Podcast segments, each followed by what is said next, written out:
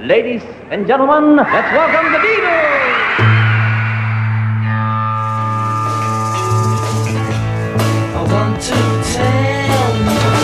About the Beatles, der Podcast zu den Fab Four mit Malte Asmus. It's great, it's sold, it's the bloody Beatles, shut up.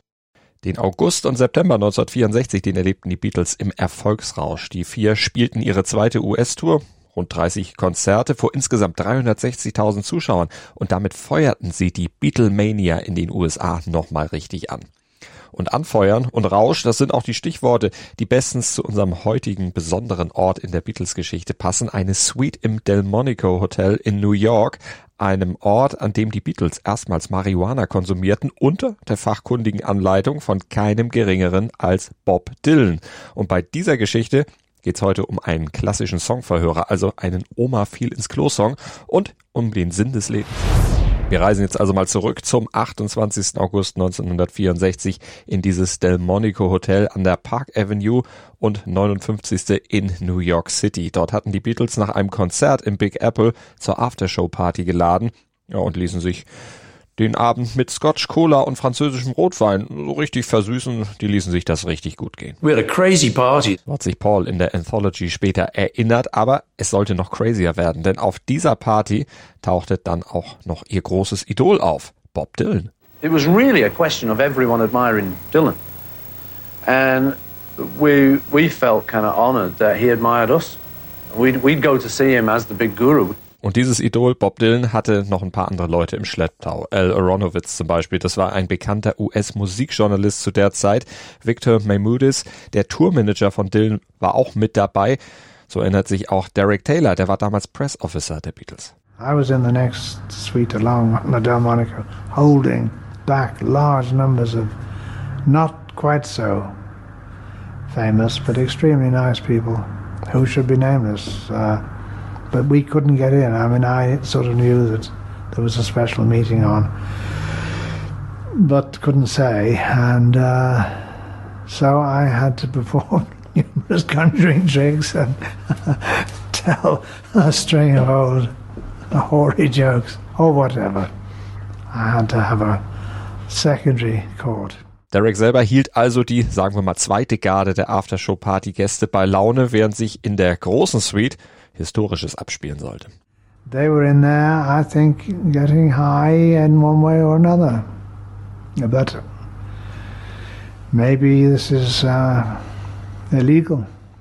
Denn Dylan hatte Gras dabei, Marihuana, wobei nicht er hatte es dabei und gab es den Beatles, es war jemand aus seinem Gefolge natürlich, bemühte sich Ringo noch Jahrzehnte später, Bob bloß nicht in den Rang eines Dealers zu rücken. He didn't actually give us it. He was in the room. So he was not the supplier. No. yeah. Bob Dylan's your dealer. Yeah.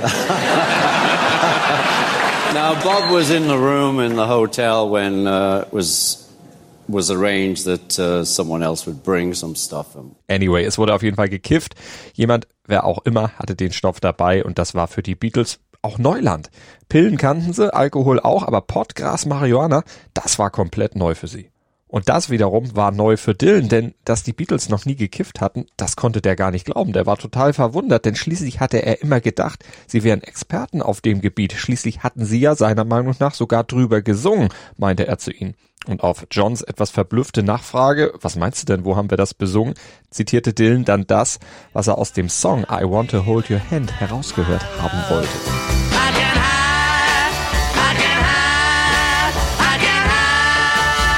Doch was in Dylans Ohren nach I get high, I get high, I get high geklungen hatte, war eigentlich I can't hide. Ich kann mich nicht verstecken. John musste ihn also enttäuschen, aber dann griffen die vier trotzdem zu. Ringo als erster erzählte hier bei Conan O'Brien. I went first. The drummers always go first. Yeah. Aber Ringo griff nicht nur als erster zu, sondern auch etwas zu doll, denn er kannte die Geflogenheiten des Kiffens damals natürlich noch nicht und so zog er nicht etwa einmal am Joint und gab ihn dann weiter. Nein, er rauchte die ganze Tüte alleine. Und da Dylan entsprechend gutes Zeug reingedreht hatte, hatte das natürlich auch entsprechende Folgen. I laughed and I laughed and I laughed. It was fabulous. Ringo war also ziemlich schnell richtig high, aber nicht nur er, auch die anderen zogen nach. Selbst Manager Brian Epstein lag irgendwann nur noch hysterisch kichernd rum, versuchte dabei aber besonders anmutig zu wirken, erinnert sich Paul. George and I were sitting on this bed, Brian was lying there rather grandly, as he would. He was very grand. So he's lying on the, on the bed, and got this image of him with a tiny little bit of a butt, like an old tramp, you know, go, trying to be graceful, this terrible little fag end.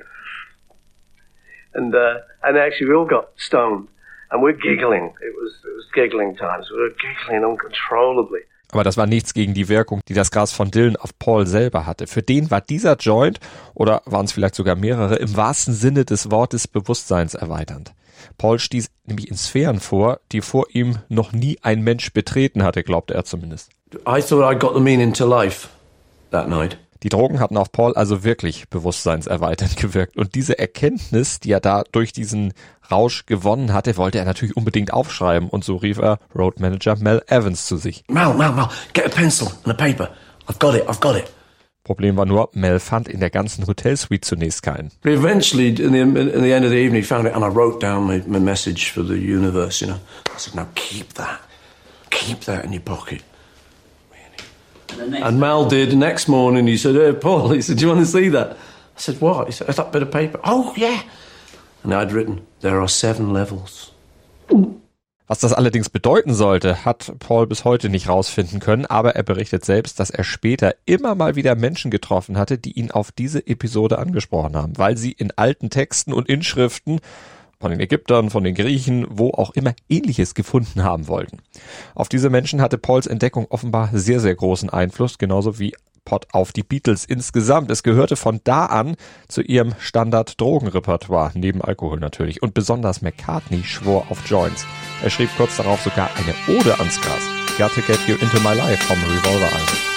I was alone, I took a ride, I didn't know what I would find there.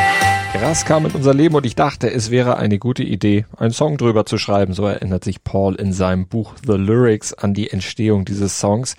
Er wollte aber den Song so schreiben, dass nur er selber wusste, dass es inhaltlich um Drogen ging. Erst viele Jahre später sei er dann damit überhaupt an die Öffentlichkeit gegangen und habe erzählt, worum es in dem Song wirklich ging. Und bei der musikalischen Umsetzung, da ließ er sich vom amerikanischen R&B der damaligen Zeit inspirieren, zum Beispiel beim Einsatz der Bläser. Der hatte also Hörner drin, Trompeten, Saxophone, die lässt er alle auf der Aufnahme spielen.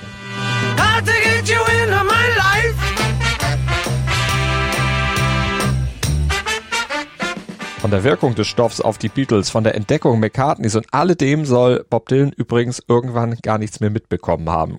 Christoph Spöker schreibt in seinem Buch Bob Dylan kleine Anekdoten aus dem Leben eines großen Musikers, dass Dylan schon derart angeschäkert zu den Beatles ins Hotel gekommen sein soll, dass er schon nach dem ersten Joint einpennte. Tja, und dann auf dem Teppichboden der Hotelsuite sich erstmal richtig ausgeschlafen haben soll. Doch nachdem er ausgeschlafen hatte, blieb man natürlich in Kontakt. Lennon traf sein Idol später, als er in den Staaten wohnte, als er übergesiedelt war, noch ein paar Mal, aber vor allem Dylan und George Harrison die ein paar Jahre später ja auch zum Beispiel beim Konzert für Bangladesch zusammen performten und dann am Ende der 80er auch zusammen bei den Traveling Wilburys spielten, die waren richtig dick befreundet. Und dass sich die Beatles und Dylan sowieso weit über Marihuana-Konsum hinaus gegenseitig inspiriert hatten, das ist nochmal eine ganz andere Geschichte, eine für sich, die wir hier bestimmt auch in diesem Podcast bei I Want to Tell You About the Beatles nochmal ausführlich erzählen werden. Dir hat dieser Musikpodcast gefallen? Dann abonniere, bewerte und empfehle ihn weiter. Mein Musikpodcast.de, Deutschlands erstes Musikpodcast-Portal. Von ABBA bis Zappa. Hast du selber einen Musikpodcast und willst ihn bei uns kostenlos hosten? Klicke einfach meinmusikpodcast.de slash meine-podcasts. Mein Musikpodcast.de, Deutschlands erstes Musikpodcast-Portal.